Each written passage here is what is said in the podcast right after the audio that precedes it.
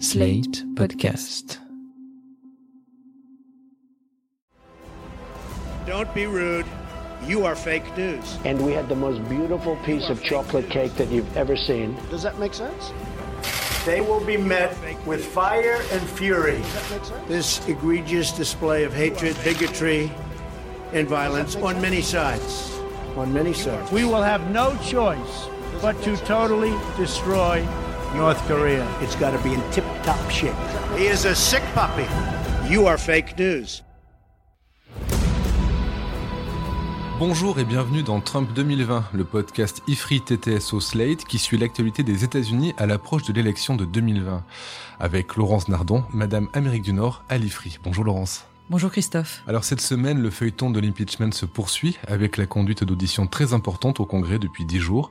L'actualité américaine va tout de même être assez discrète cette semaine puisque jeudi c'est Thanksgiving. Thanksgiving c'est cette fête qui tient une place importante dans le récit national américain puisqu'elle revient sur le moment où les pèlerins du Mayflower ont fraternisé avec les Indiens après leur première récolte. Ça s'est passé en 1621 et c'était dans le Massachusetts. Alors par la suite, les relations entre autochtones et envahisseurs se sont dégradées, conduisant à ce qui est largement considéré aujourd'hui comme un génocide, mais les Amérindiens, dit aussi les natives américaines ou peuples indigènes, ça c'est l'appellation de l'ONU, sont toujours bien présents aux États-Unis. On peut même dire qu'ils connaissent une renaissance depuis quelques décennies, après une histoire particulièrement compliquée, Laurence. Oui, il est difficile de connaître la situation de départ des Amérindiens avant l'arrivée de Christophe Colomb en 1492. De tradition orale et ne construisant pas en pierre, les populations ont laissé peu de traces archéologiques.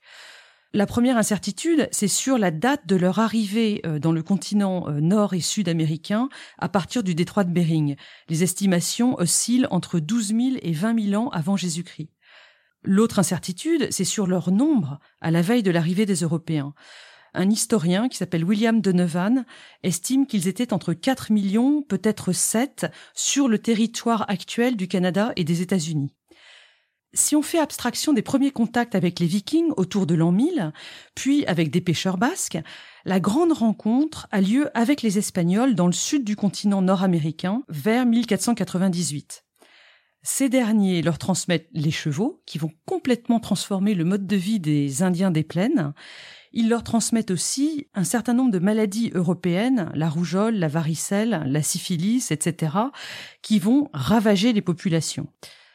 Et lorsque les pèlerins du Mayflower arrivent en 1620, hein, ceux qui vont fêter Thanksgiving, il ne reste plus que 12 000 Indiens Wampanoag, alors que Samuel de Champlain, l'explorateur français qui les avait rencontrés en 1606, en avait vu à l'époque dix fois plus. Laurence, on a une idée assez précise des différentes populations et des cultures qui composent la communauté amérindienne? Oui, on compte pour les États-Unis, environ huit aires géographiques différentes. Il y a les Indiens du Nord-Ouest, les Algonquins, les Iroquois. Il y a les tribus nomades des plaines, les Sioux, les Comanches et les Cheyennes. Il y a aussi des populations sédentaires comme les Indiens Pueblos dans le Sud-Ouest.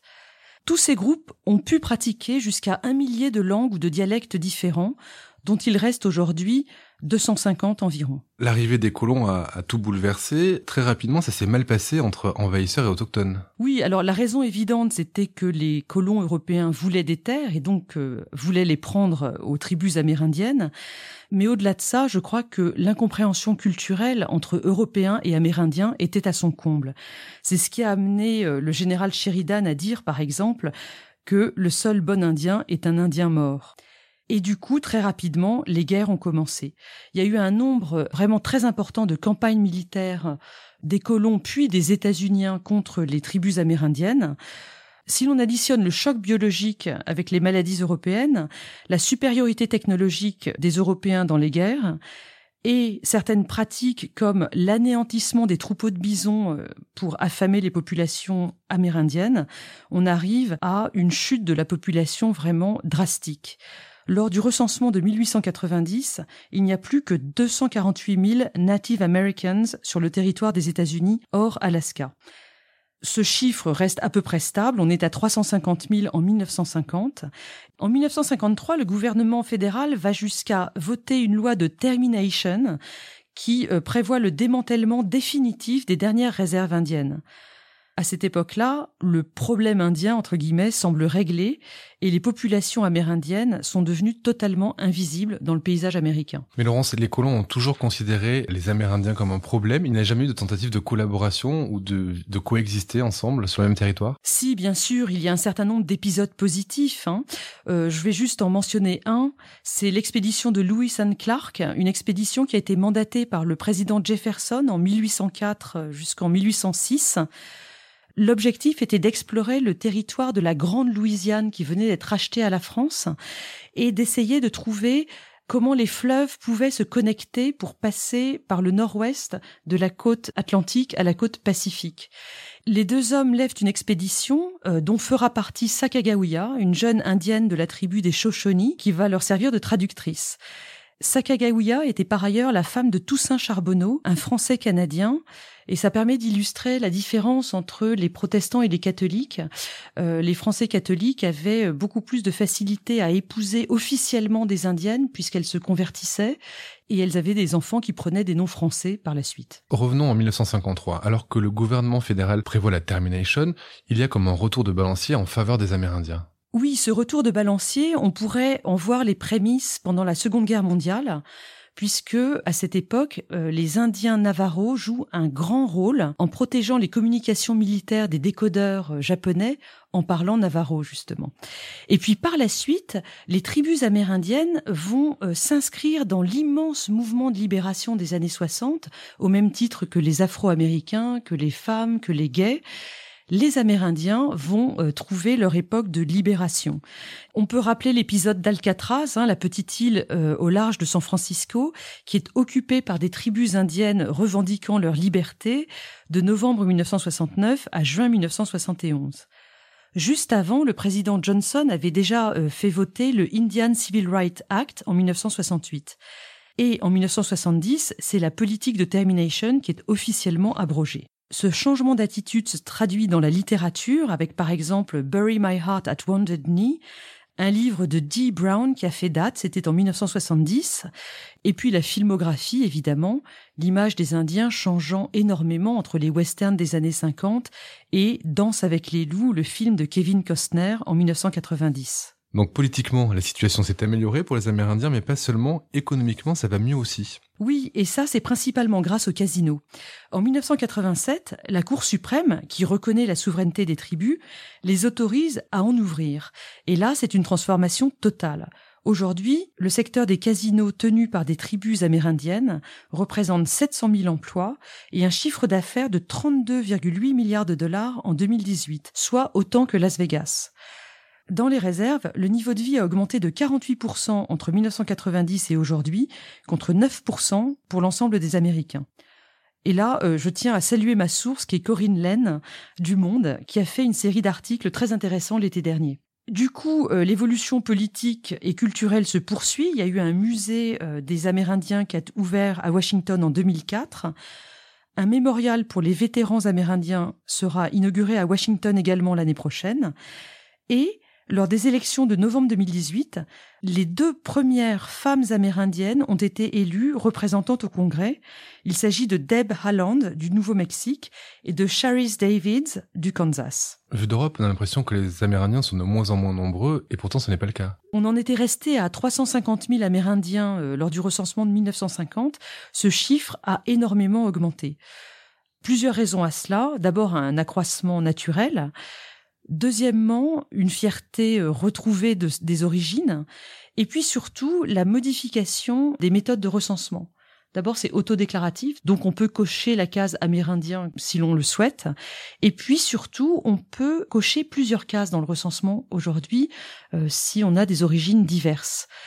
Et donc, au dernier recensement en 2010, on décompte 5,2 millions d'Amérindiens aux États-Unis, c'est-à-dire plus 26% par rapport au recensement précédent en 2000. Sur ces 5,2 millions, 2,9 sont 100% indiens et 2,3 millions sont métissés, c'est-à-dire euh, revendiquent plusieurs origines. Alors quelques détails sur ces chiffres. D'abord, 70% des Amérindiens vivent en dehors des réserves, les tribus les plus importantes sont les Navajo et les Cherokees. Et les États qui ont la plus forte proportion d'Amérindiens sont l'Alaska, 15%, le Nouveau-Mexique, le Dakota du Sud et l'Oklahoma qui en ont chacun entre 8 et 10% Attendez Laurence, il ne suffit pas de se déclarer amérindien pour être amérindien, si? Non, en effet, euh, si le recensement est autodéclaratif, en revanche, le fait d'être indien dépend des autorités des tribus. Et là, il y a un énorme débat en cours aux États-Unis depuis euh, plusieurs années parce que dans les différentes tribus, les chefs euh, contrôlent de manière très serrée qui a le droit de se revendiquer de leur tribu ou non. Et là, on tombe dans un débat en réalité euh, très racialisé sur le degré de sang indien que l'on doit pouvoir être en mesure de prouver pour être accepté par la tribu. Ça crée énormément de drames personnels, des gens qui sont rejetés parce qu'ils n'ont pas euh, les 15 ou 20% euh, nécessaires. Donc si on résume Laurence, politiquement ça va mieux, économiquement aussi, culturellement aussi, la population explose, tout va donc pour le mieux pour les Amérindiens. Et non, malheureusement, il faut quand même conclure sur des éléments assez négatifs, et notamment l'alcoolisme et la violence qui restent prépondérants aujourd'hui encore sur les réserves. Par ailleurs, chez les jeunes Indiens, on continue à déplorer une certaine réticence à accéder à l'éducation supérieure. Contrairement aux Africains américains pour lesquels euh, l'université était une manière de s'émanciper, pour les Amérindiens, l'éducation supérieure est vue comme une tentative d'assimilation, quelque chose de dangereux et de négatif. Et puis aussi, les conflits avec le gouvernement fédéral n'ont pas disparu. Entre août 2016 et février 2017, des milliers d'Amérindiens se sont opposés au projet d'oléoduc Dakota Access, qui devait traverser des terres sacrées dans la réserve Sioux de Standing Rock, c'est dans le Dakota du Nord. Ça a été un très grand combat écologique. Ils étaient en passe de le gagner sous Obama, qui avait gelé le projet de l'éoduc, mais Trump évidemment l'a remis en route, et aujourd'hui, le combat est perdu, l'oléoduc fonctionne, il est même question de l'agrandir. Alors justement, quels sont les rapports entre la communauté et Trump? Les rapports de Trump avec les Amérindiens se résument à une anecdote qui est cette cérémonie en l'honneur des codeurs Navarro qui a eu lieu à la Maison Blanche en 2017 et lors de laquelle Trump a évoqué Pocahontas pour parler d'Elizabeth Warren. Les Amérindiens ont été euh, ulcérés et se sont plaints amèrement d'être réduits à un gimmick politique de la part du président. Et l'histoire de ce surnom de Pocahontas pour Elizabeth Warren, Laurence, vous nous en parliez dans l'épisode 11 de Trump 2020, justement consacré à Elizabeth Warren. Merci Laurence pour toutes ces explications et à la semaine prochaine. Merci Christophe. Retrouvez Trump 2020 chaque semaine sur slate.fr, dans la newsletter TTSO, sur le site de l'IFRI ou sur votre application de podcast préférée.